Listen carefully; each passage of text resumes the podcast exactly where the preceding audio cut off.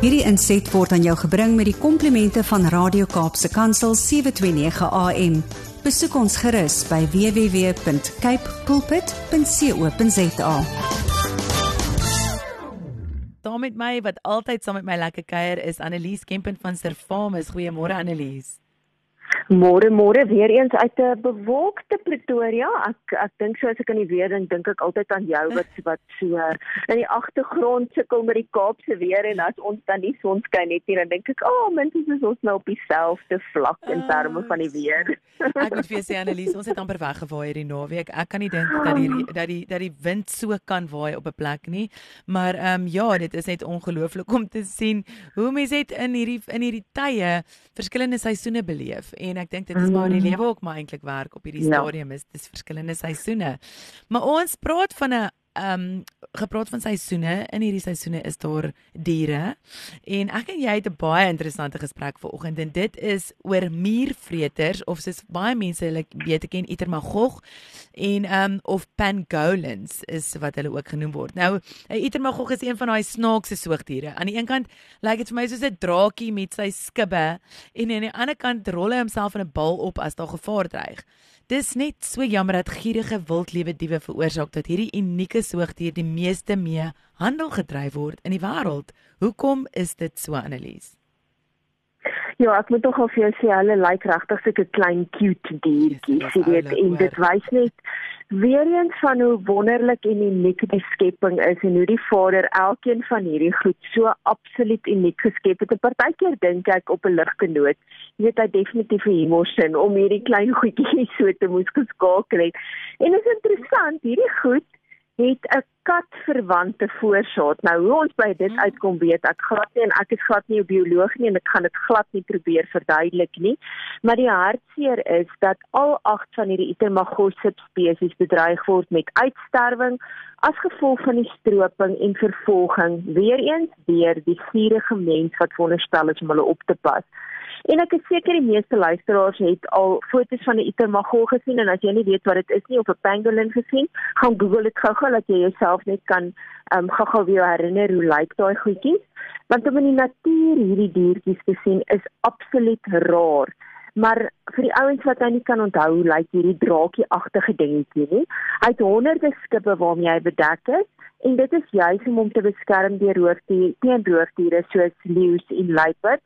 Maar ongelukkig kan hierdie skibbe hom nie beskerm teen die aanslag van die mens nie. En dan is sy enigste vorm van verdediging juis om hom in 'n bolletjie op te rol soos wat jy nou nog gesê het. Maar dit maak hom eintlik meer kwesbaar en baie makliker om op te tel en dan te vervoer deur die aaklige ouens wat daarop uit is om hulle te stroop. Maar hier skugter muurvretende soogdiere is dan die wêreld se soogdier waarmee die meeste handel gedryf word. Baie keer dan dink ons jy weet, dis 'n renoster of jy weet 'n perlemoen hoewel dit nou nie 'n soogdier is nie. Dit is die goed waarmee handel gedryf word. Maar hierdie klein itermagoggies is die goed waarmee die meeste handel gedryf word. En daar is 'n skrikwekkende getal van hulle waarmee handel gedryf is in die afgelope 10 jaar. Het meer as 'n itermagos hulle lewens verloor En dit beteken in feite dat elke 3 minute daar itermagog gestroop word en dit sê vir jou as ons aan die einde van ons gesprek kom vandag is daar minstens 4 itermagos wat gestroop is. Hoe erg is dit nie om daaraan te dink nie? Sjoe, dit is my baie baie baie erg. Maar uh, Annelies geniet 'n itermagog spesiale bewaringsstatus as hulle dan so verskriklik gestroop word en is daar um oordentlike afskrikmiddels of tronkstraf vir diegene wat skuldig is aan hierdie misdade teen hulle? Ja, vier van hierdie agt Ilemagos spesies word in Afrika gevind en die ander vier kom in Asië voor. Maar daar's net die Temix ground pangolin wat in die suidelike Afrika deel gevind word. En jy weet as jy nou dink elke 3 minute word daar een gestroop, dan dink ek maar ja, dan moet ons mos hierdie goedjies baie meer makliker kan raak sien. Jy weet, jy weet as ons nou byvoorbeeld wildtuin toe gaan of ander natuurreservate, dan dink jy maar as daar so jy weet as al so baie is om gestroop te kan word dan moet hulle mos baie meer volop wees. Maar dit is nie so nie. Selfs in ons eie land is daar nie so baie van hulle nie. En die meeste wat via Suid-Afrika of op 'n of ander manier die pad uit ons land uit kry kom hoofsaaklik vanaf ons buurlande soos Zimbabwe en Mosambiek en dan is daar ook plekke soos Weldi Limpopo, Noordwes en Mpumalanga in die Noord-Kaap waar hulle gevind word en dan van waar hulle gestroop word. Maar almal van hulle maak nie saak waar hulle voorkom in die wêreld nie of dit nou in Afrika is of in Asië is, hulle word deur nasionale en internasionale wetgewing en ooreenkomste um beskerm in aanhalingstekens op papier minstens om omdat hulle almal uh jy weet deur uitwissing bedreig word. En hulle word ook op die internasionale rooi lys gelys as kwesbaar bedreig of krities bedreig.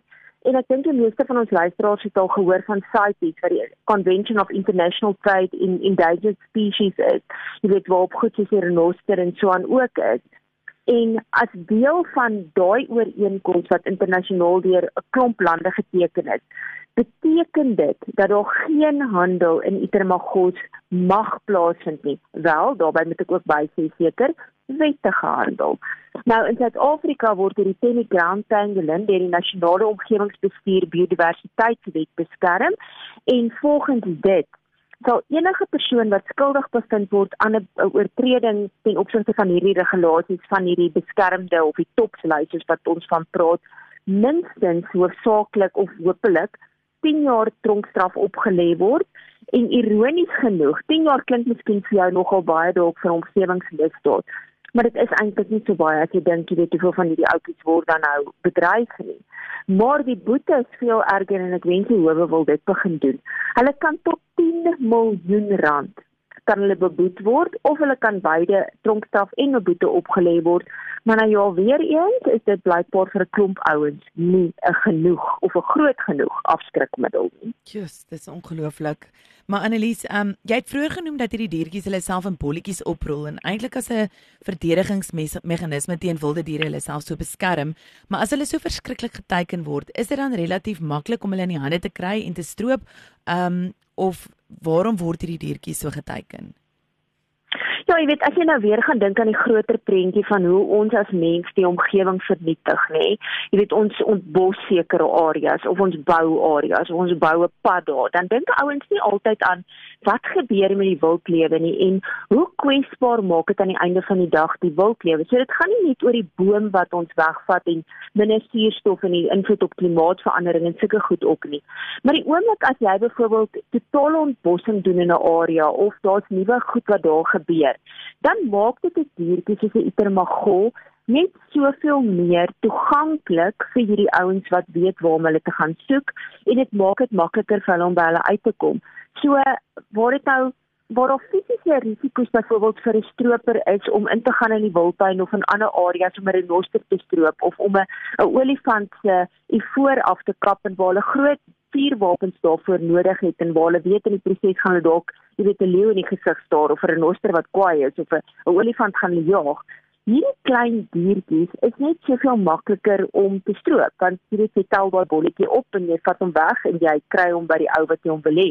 So dit maak dit soveel makliker vir hulle om by Itremago uit uit te kom en dan ja, as hy 'n bolletjie is, word rol jy hom in 'n bolletjie, gooi hom in 'n sak en daar vat jy hom nou ook al weg waar jy hom wil vat. Maar dit is nie net sy skibbe wat persoonlik of wat gewoonlik per kilogram verkoop word nie. Baie van hierdie diertjies word ook gestroop vir hulle vleis wat dan vir persoonlike doeleindes gebruik word of dit word vir die oop mark gebruik en ons self sekere restaurante wat hierdie diertjies se vleis dan nou gebruik en verkoop. Maar weer eens, jy weet, ongelukkig is dit sodat ons 'n vinger moet wys na baie van die Asiëse lande veral China waar hierdie itermagol vleis as 'n gesogte produk beskou word en dan weer eens hulle skibbe word gebruik in tradisionele medikasie. En tussen 2013 en 2017 was daar 'n verskriklike toename in die invoer van itermagol skibbe met ongeveer 13 ton um, uit lande soos die Demokratiese Republiek van die Kongo Uganda en dan Kongo Brazzaville. En dit was wettige invoere. Jy weet hoewel ons weet eintlik die groot probleem lê by onwettige smokkel van hierdie diere. En dan is daar weer eens hierdie skibbe en ander liggaamsdele van die Itermago, soos ek gesê het wat vir tradisionele medisyne gebruik word want hulle glo absoluut dit kan help vir enigiets van van anoreksia tot seere tot velinfeksies tot onvrugbare by onvrugbaarheid by sekere vroue waar dit hulle kan help behandel. In Nigerië word dit weer gebruik om verskillende sielkundige en psigiatriese toestande te behandel. Maar die probleem is, weer eens, daar's geen wetenskaplike navorsing nie, want raai raai die ouens wat nou 'n bietjie meer van hierdie goed weet, waar uit bestaan die itemagose skubbe, hoofsaaklik keratin. So jy kan maar jou naels gaan eet, jy kan maar jou hare gaan eet. Dis dieselfde ding wat jy eintlik gaan kry. En weer eens, hoekom moet ons ons renoster stroop? Hoekom moet ons ons jy weet ons arme itemagose stroop vir hulle skubbe as jy dan maar jou naels kan afsny?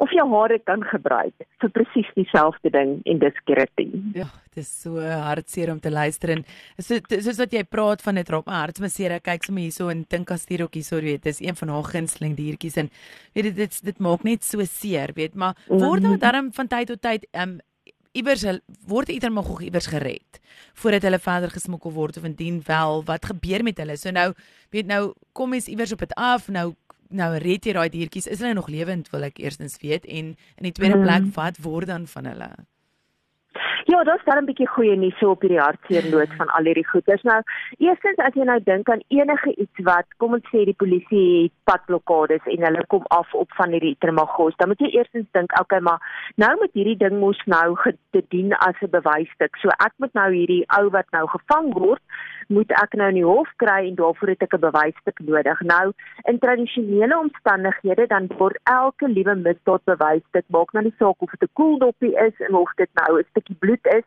word dit ingeboek in die polisie se SAP13 stoor as 'n bewysstuk sodat dit forensies geanaliseer kan word en dan uiteindelik met 'n spesifieke misdaad verbind kan word. En nou kan ek dadelik dink wanneer ek sê die luisteraars, maar julle kan mos nou nie dieselfde doen met diere nie. Nee, daarom as dit kom by lewende bewysstukke, dan gebeur dit glad nie.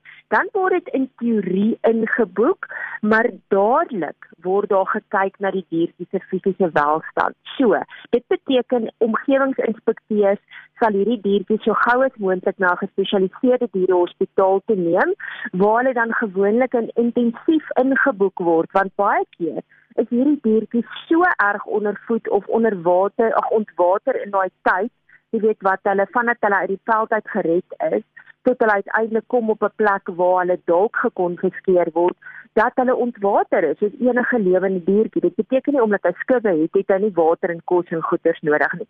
So dit is vir my baie goeie nuus om te weet daar dat daar regtig omgesien word na hierdie goedie en dat die polisie dan hierdie omgewingsbewaarders inkry. En ons onder andere een van hierdie spesialis fasiliteite in Johannes Johannesburg waar daar veeartse is wat spesialiseerde opleiding ondergaan het om na hierdie itermagos om te sien. So dis nie die ou wat tradisioneel na ons honde en katte en sulke goed kyk nie, dis wildlewe veeartse. Nou die oomblik as daai diertjie dan klaar behandel is, dan sal hulle spesifieke amptenare van die departement van bosbou, visserry en omgewing inkry om hulle dan in goedgekeurde areas vry te laat waar hulle die beste kans het op oorlewing en dan word hierdie diertjies deur tegnologie en satelliete vir minstens 12 maande partykeer nog langer gemonitor en die goeie nuus is dat die oorlewing van hierdie van hierdie itermagos wat gered is en dan weet oordenklik op behandeling gereageer het tot 80% verbeter het. En so was daar byvoorbeeld een van die itermagos wat gered is in 2020 sy was vir 10 dae in aanhouding gewees, maar na intensiewe behandeling van vir ontwatering en ondervinding, ag ondervoeding, is sy vrygelaat en hierdie jaar het sy geboorte geskenk aan 'n klein itermagol babatjie. So ons staan 'n bietjie goeie nuus op die slagting. Ja, dit oh, dit is goeie nuus, baie goeie nuus. Anneliese, laaste vraagie van my kant af is ons het gepraat, weet dit is eintlik maar 4 van die 8 spesies wat nou weet in in Suid-Afrika voorkom, maar hoe erg is die situasie in Suid-Afrika self ten opsigte van die stroping of die smokkel van hierdie itemagog en wat van arrestasie en beslaglegging van hierdie diertjies? Nou, in die afgelope 5 of 6 jaar is daar meer as 470 mense in Suid-Afrika gearresteer vir die besit van itemagog, maar in die verlede was die howe ten spyte van wat die wet gesê het, baie sag op hierdie kriminele. So, baie van hierdie ouens wat gekry is, jy weet, en self skuldig bevind is, Hulle is eenvoudig net op die vingers getig met met 'n waarskuwing weggestuur en hulle het nie tronkstraf uitgedien nie. Maar sedert 2019 het die situasie nogal be begin verander en dis minstens goeie nuus. En ons het 'n hele paar uitlanders onder andere skuldig bevind, daar was onder andere byvoorbeeld in Zimbabwe wat die eerste keer um, die swaarste vonnis opgelê is en dit was 7 jaar en daarna het hierdie fondse begin vermeerder en verhoog. Ek dink ook soos baie van die howe nou begin bewus raak van hierdie is die diertjie wat die in die wêreld die versoogdier die meeste gesmokkel word. So daar moet groter afskrikking wees en ons moet begin kyk wat sê die wat sê die wet. Die wet sê 10 jaar of 'n maksimum boete tot tot, tot 'n miljoen rand wat um, of 10 miljoen wat het ek gesê 10 miljoen. Jy weet so kom ons begin hierdie ouens net eenvoudig swaarder straf. So in 2021 is twee 10 jaar vonisse vir verskillende hofsaake opgelê in die Pretoria Landdroshof en daarna was daar nog 'n hele klomp sake waar daar 10 jaar vonnisse opgelê het soos wat die hof dan uiteindelik bepaal. So weer eens, wat is die rede dat Itermagol bedryf is? So dit help nie net in Suid-Afrika alleen kry ons hierdie ouens maar ons sien in die res van die wêreld niks nie. So in 2019 is 'n rekord 8.3 Itermagol skibbe um weet omtrent 13000 itermagol wat dit verteenwoordig en meer as 1000 ivoortande ter waarde van 'n miljoen van miljoene rande deur douanebeamptes in die Kongo gekonfiskeer. In 2019 in April het Singapore ook 25 ton skibbe gekonfiskeer in 5 dae. Kan jy dink 25 ton skibbe in 5 dae? En dit het iets soos 38000 itermagol wat op pad was vanaf Nigerië na Vietnam en dit verteenwoordig. Nou dalk jy kan sê dis diertjies wat klaar daarmee heen is. Dit is so. Maar elke keer as jy minstens baie beslagleggings het, kan die owerhede minstens bepaal maar van waar kom dit en kan ons nie uiteindelik daai ouens wat skuldig is en die netwerke wat agter dit is probeer vastrek nie. So ons het die afgelope paar weke het ons nou gepraat oor korrupsie in die wildlewe, jy weet hoe erg dit is en die vervalse dokumentasie wat uitgereik word en opsigte van die vervoer weer eens wat baie van hierdie goeder word aangetoon as goed soos gevriesde beesvleis of sade of so aan. So ja, dit maak dit hartseer, maar dit sê net weer vir jou internasionaal moet daar seker nog groter samewerking wees en daai korrupsie moet eenvoudig gestop word. Nou ek ten spyte van die feit dat ek en my man verskriklik lief is vir die natuur en ons nogal baie tyd daar deurbring, kan ek regtig nie onthou of ek in my lewe al 'n lewende itermagol gesien het nie. Ek kan nie dit hmm. onthou nie en as dit een was Jy weet, ek het al 'n muurvreter met daai lang neuse wat groot is. 'n uh, Anteater het ek al gesien, maar ek het nog nie 'n klein itermagol gesien nie nie hoe hartseer is dit nie. Ons het mekaar gesê aan die einde van hierdie gesprek gaan daar minstens 3 of 4 itermagos wees wat gestroop is. So ja, dit is baie baie hartseer om daaraan te dink hoe hierdie ouens uiteindelik ge uitgevoer word of ge, gestroop word vir 'n sogenaamde medisinale waarde wat eintlik maar dieselfde is as ons naels en ons hare. So dit dit maak dit net eenvoudig die risiko soveel groter dat ons ooit in ons lewe itermagon lewende lywe kan sien. Al wat jy en ek kan doen is as ons weet van enige omgewingsmisdaad, maak nie saak wat dit is nie. Of dit nou hout is wat uitgekap word, jy weet of 'n itermagon is wat gestroop word of wat ook al, moet ons dit eenvoudig aanmeld en op so 'n manier probeer um, om deel te wees van die oplossing. En daai nommer is so maklik 0800 205 205 of as jy dit nie kan onthou nie crime stop se nommer 08600 10111 so as jy enige omgewingsmisdaad wil aanmeld 0800 205 205 of enige misdaad maak nie saak wat dit is nie 08600 10111 en ja kom ons wees maar op so 'n manier deel van die oplossing. Verseker Annelies en ons moet daai vletjie blaasers wees en ons moet begin kyk na ons natuur. As ons nie daarna gaan kyk nie, ons is in ons is in die posisie gesit deur God om te mm. kyk na mm. ons natuur. Baie dankie vir jou ongelooflike verskriklike breedvoerige ehm um, ja, net kennis en um, navorsing wat jy gele gedoen het op hierdie op hierdie onderwerp vanoggend en is altyd lekker om met jou te gesels Annelies. Waar kan die mense julle um, weet meer uitvind van Servamus? Ja, my kollega Kote het hierdie artikel gedoen. Sy so sy's 'n groenetjie nogal wat dit kom by dit. So ek moet vir dankie sê daarvoor, maar as jy die ander goed wil lees waaroor ons publiseer, kyk gerus op ons webwerf www.servamus.co.za. Daar kan jy sommer gaan inteken digitaal of die gedrukte tydskrif of natuurlik op al die sosiale media netwerke, wel nie almal nie, daar's te veel, maar Facebook, Twitter, Instagram en LinkedIn, dis waar ons tans is. Ja, so gaan loer daar en ja, wees deel van die oplossing, maak jouself um, vul jouself met hmm. goed naaste en verantwoordelike journalistiek soos wat iemand eendag vir my gesê het dit is nogal waarvoor se forme staan so ek vat nogal daai verantwoordelike journalistiek. Fantasties. Vreeslik baie dankie en ek en jy kuier vinnig weer saam. Ja, oor 'n week praat ons weer saam. Dankie vir die week. Dankie vir jou. Tata. Bye bye. Tata. Hierdie inset was aan jou gebring met die komplimente van Radio Kaapse Kansel 729 AM. Besoek ons gerus by www.cape pulpit.co.za.